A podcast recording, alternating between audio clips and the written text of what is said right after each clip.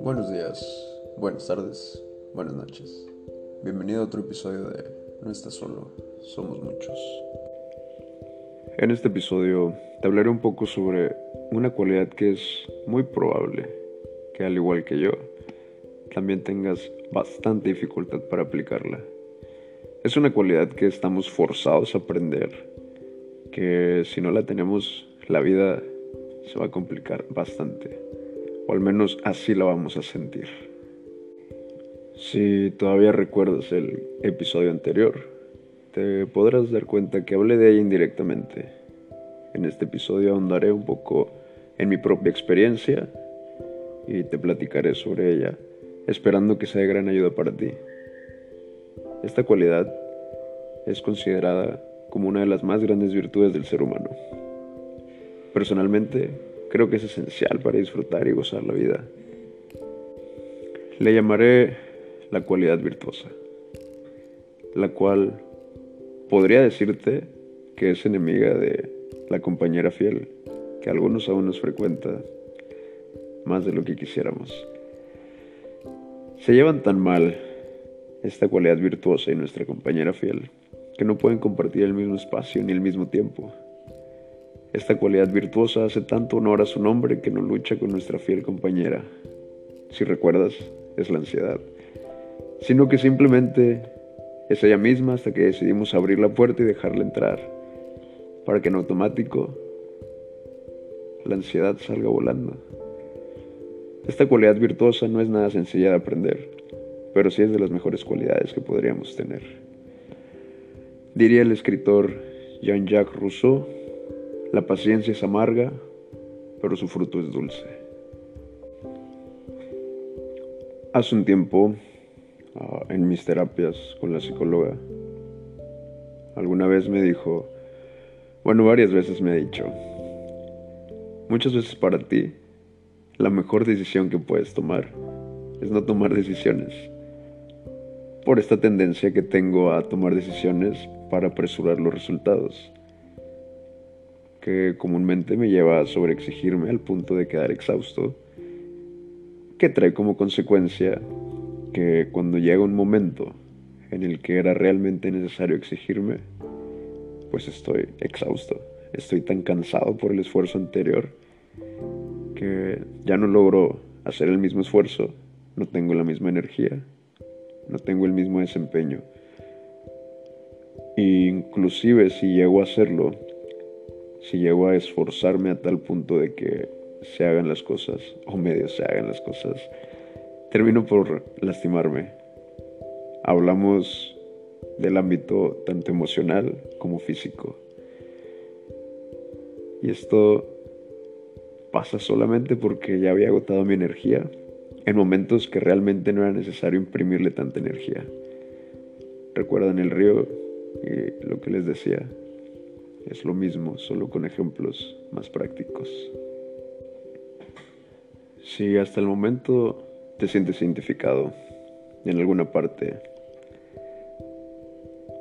es probable que también te identifiques con este pensamiento recurrente que es el de decir, es que tengo que aprovechar cada momento, cada oportunidad, cada gramo de energía que tengo, porque si no lo hago, no voy a lograr la meta que deseo. Incluso cuando es una meta a largo plazo, ya sea 5 o 10 años o más años. Hasta el día de hoy, puedo decirte que he logrado una o dos de las 10 metas que tenía o que deseaba hace algunos años y por las que me desvivía.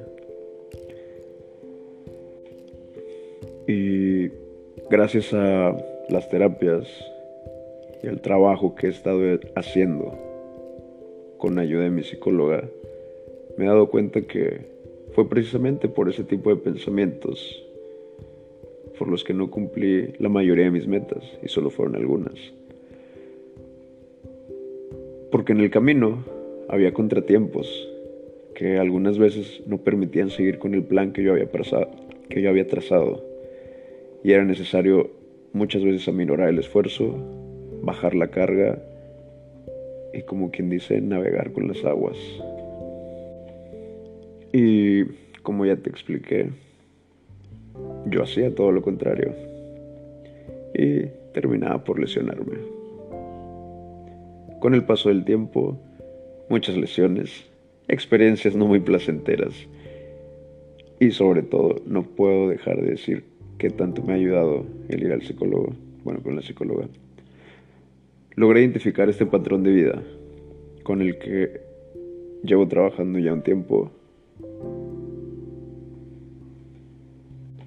y pues ha ido mejorando, he ido logrando diferentes metas y aminorando estos esfuerzos en el momento que es necesario aminorar.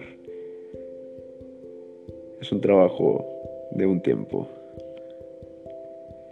También como parte de mi camino para controlar la ansiedad, he aprendido la importancia de los descansos y que a veces el olvidarse un poco de las metas también es bueno. Si recuerdan, si viste la película de Karate Kid, el señor Miyagi le dice, mucho de una sola cosa también es malo. Tampoco quiero decir que te la pases descansando y que no debes tomar acción. Solo te digo, si eres como yo y no te das descansos, no te das ni un mínimo de descanso, ni un mínimo de pensar en otra cosa para liberar tu mente, puede salir muy contraproducente. Es como un motor, no puedes presionarlo siempre. A veces es necesario bajar un poco la velocidad para que no se vaya a quemar. Junto con la paciencia viene una acción la acción que es necesaria para practicarla.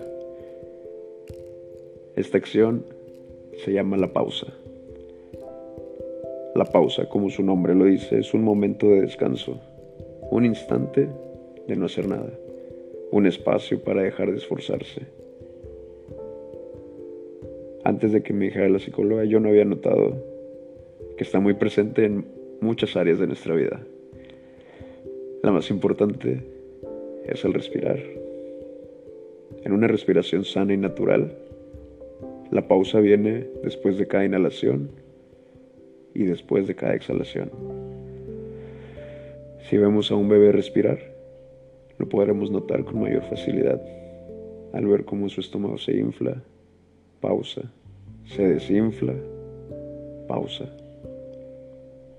Incluso en el gimnasio lo podemos ver en el descanso que tomamos entre ejercicios, al cocinar. Hay un momento en que debemos dejar el platillo en el sartén para que tenga una buena cocción. Cuando estamos en el mar, podemos apreciar al ver una ola llegar a la orilla, cómo llega la arena, llega un punto en el que hace una pausa, justo antes de regresar al caos que es el mar. Incluso lo podemos ver en las relaciones personales, más comúnmente con nuestra propia familia. Si tienes hermanos te vas a identificar y ya te habrás dado cuenta que algunas veces cuando estás muy enojado, porque haya sido lo que haya sido, no quieres ni ver a tu hermano o hermana te das cuenta que se dejan de ver, se dejan de hablar incluso en la misma casa. Pasa el tiempo y retoman la convivencia como si nada hubiera pasado.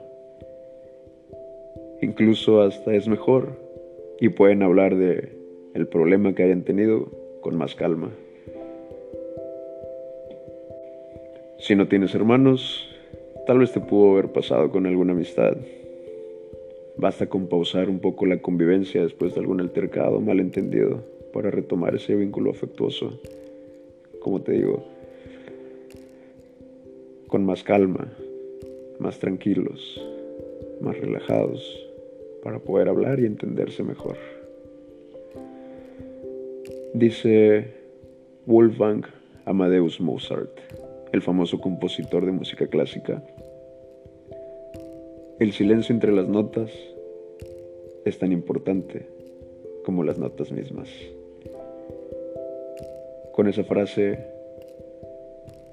espero que lo que te he platicado hoy te sea de gran ayuda, te sirva en tu camino de vida, en tu camino de mejoría, de crecimiento y este combate, podríamos decir, que llevas contra tu ansiedad.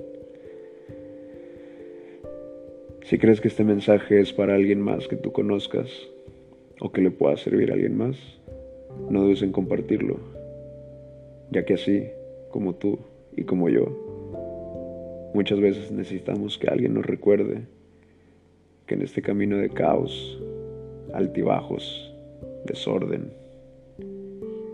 y problemas, no estamos solos, somos muchos.